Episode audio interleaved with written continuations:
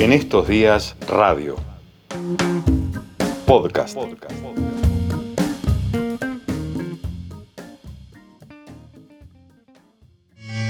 Diego Reis llega con sus alforjas llenas de historias breves y extraordinarias.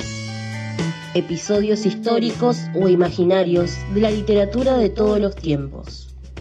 En estos días, el contexto es la noticia.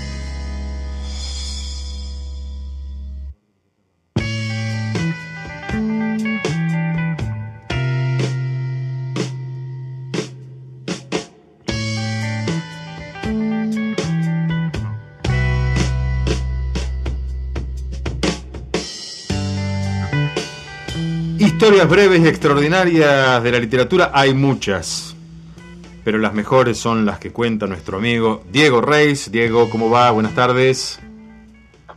¿Cómo le va, parcero? ¿Cómo anda usted? Aquí estoy mateando al pie del fogón. Muy bien. Se viene el agua, ¿eh? Parece, ¿no? Sí, así parece. Otra vez. Para variar. Desde la lejana Villa Langostura, eh, pásenos un reporte meteorológico. No, sí, vio que acá, no, acá, acá le- no se vio, el- se nos eclipsó el eclipse a nosotros porque no se, Ah, nada. se nubló antes, nada, no veo nada, lo veo por la tele. Bueno, Bueno, eh, vamos a seguir hablando de don Miguel de Cervantes Saavedra, ¿no? Vamos a hacerlo eh, a pedido del público, Sí. en realidad, de un integrante de ese vasto público invisible de En estos días radio, Ajá. eh, un oyente a quien para eh, salvaguardar su identidad llamaremos eh, M. Rey, Sí. bueno, mejor eh, Manuel R, Sí. MR mejor. Póngase de acuerdo, Bueno. sí.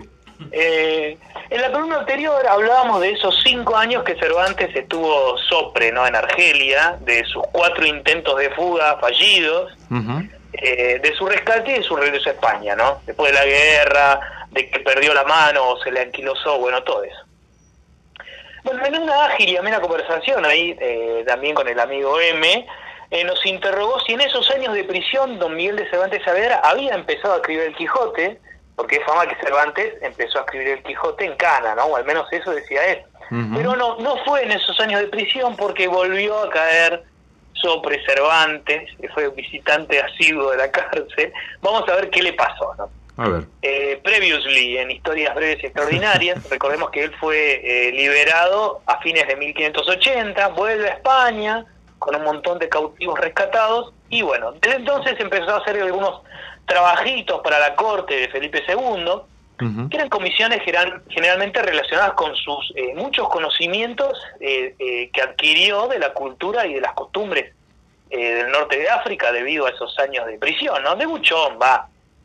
Entonces eh, él se casa por ese tiempo eh, con doña Catalina de Salazar y Palacios. Tuvo una hija, ¿no? Eh, había tenido una hija antes, pero la hija no la tuvo con la esposa, sino con la mujer de un tabernero, que fue su única hija, se llamaba Isabel de Cervantes, la reconoció.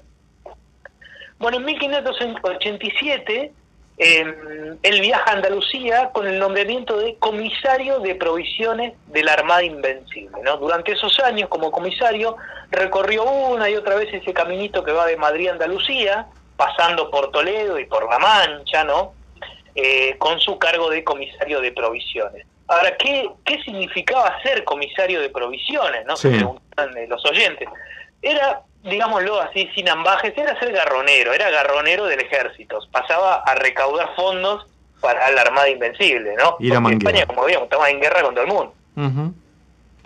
Eh, hasta que en enero de 1588, o sea, un añito después, se instala en, en Sevilla. Y desde ahí empieza a recorrer pueblos del interior, recogiendo productos de aceituna, trigo, cebada. Es comisario de abastos de los barcos.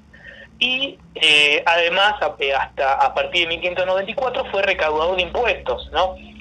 Un empleo que le empezó a acarrear muchos problemas, muchas peleas. Imagínense, a nadie le gusta que lo visite eh, el recaudador de impuestos, ¿no? Sobre todo impuestos que iban a cubrir guerras en España. Ujú. Imagínese que, a Cerva- que Cervantes le decía a los paisanos, ¿no? Eh, mire que esto es para conquistar eh, territorios turcos. Y la gente le decía a mí que me importa la guerra contra los turcos si yo vivo en, en Andalucía. ¿no? Claro. Esos diálogos clásicos que uno suele tener con los recaudadores de impuestos, ¿no? Cuando le vienen a cobrar. ¿Qué, qué me Eh, importa la guerra con los turcos?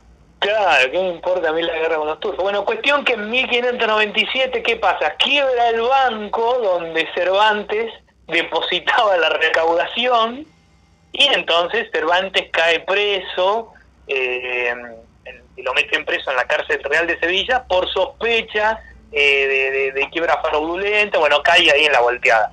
Eh, cosa que nosotros, para nosotros es moneda corriente, ¿no? Eh, permaneció recluido tres, tuvo tres meses preso nada más. Ahí en esa prisión, eh, al final lo liberan y le dijeron, bueno, por falta de pruebas, no le pudieron probar nada. Eh, y aquí en esa cárcel es donde Miguel Cervantes, en esos tres meses que estuvo preso, donde él engendra al Quijote de la Mancha, según dice en el mismo prólogo Cervantes. No se sabe si con, ese término de engendrar quise, quiere decir que a él lo empezó a escribir ahí o si ahí se le ocurrió la idea, ¿no? Cuestión que después, eh, siete años después, saldría la primera parte del Quijote, ¿no? Fines del 1604 y salió eh, a la venta en 1605, en enero. Em, la escena extraordinaria que tenemos hoy es esa, ¿no? Primero, Cervantes preso en Sevilla, ¿no? Recordando acaso esos, esos caminos de la Mancha que recorrió tanto, ¿no? Recaudando impuestos y comenzando a imaginar su Don Quijote, nuestro Don Quijote, y yo propongo eh, a, los oyentes, a ustedes los oyentes, dos cosas, fugazmente. Una, que cuando Cervantes elige La Mancha, no, no elige ese lugar por bucólico o, por poético, como lo elegirán después otros poetas españoles, eh, como Machado, no, sino lo elige justamente por todo lo contrario. Lo elige por pedestre, por antipoético, por ordinario, podríamos decir. ¿no?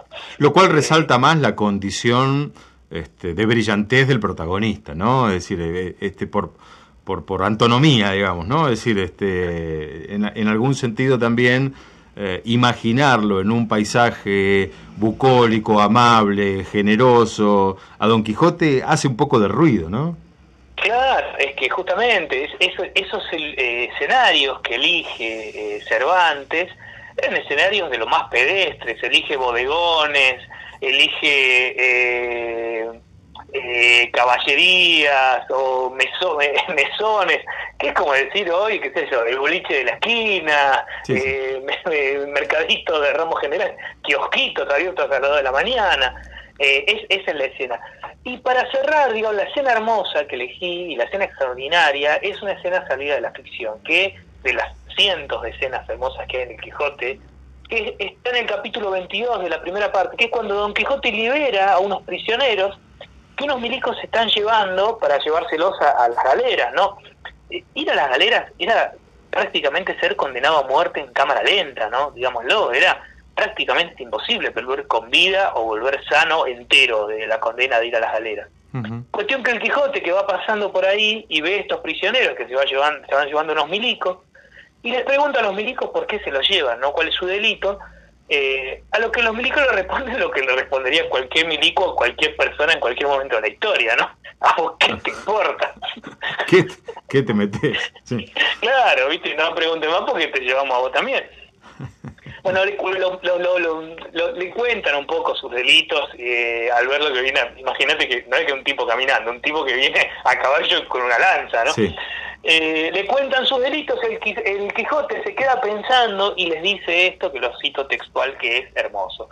Me parece duro caso hacer esclavos a los que Dios y la naturaleza hizo libres, cuanto más, señores guardas, que estos pobres no han cometido nada contra vosotros. Allá le haya cada cual con su pecado. Dios hay en el cielo que no descuida de castigar al malo ni de premiar al bueno, y no es bien que los hombres honrados sean verdugos de otros hombres, no oyéndoles nada en ello. Así que les da unos palos a los milicos y libera a los presos. Eh, después termina paliado él, pero bueno, es, otra historia. Quedémonos con la escena esta y con el discurso de liberación, ¿no? Y Borges dice que eh, si hay un instante que hermana a las literaturas españolas y la argentina es esta, es esta escena del Quijote liberando a los presos y diciendo que no es bueno que los hombres sean verdugos unos de otros y menos cuando no les van, no tiene ningún provecho en eso. Y él lo equipara al instante en que Cruz dice famosamente no puedo consentir que se mate así un valiente y se pone de parte de Martín Fierro eh, para pelear contra sus contra los propios milicos. Así que espalda contra espalda. Espalda. Eso es lo que tenía para contar eh, esta nueva temporada en prisión de Cervantes. Y pensemos, ¿no? Que cuando Cervantes estaba eh, está escribiendo esta escena en prisión, se debe haber acordado de sus largos años de prisión en, África, en el norte también de, la incertidumbre de salir o no de ahí. Y, y, podemos imaginar tranquilamente que Cervantes a la sombra estaba pensando en esta escena cuando escribe que el Quijote libera a palos a unos prisioneros. Extraordinaria historia nos trajo Diego Reyes. Diego, gracias. Un abrazo, ¿eh? Bueno, un abrazo, Santi. Un abrazo grande, gracias. Diego Reis entonces nos ha dejado un capítulo más de sus historias breves, aunque extraordinarias.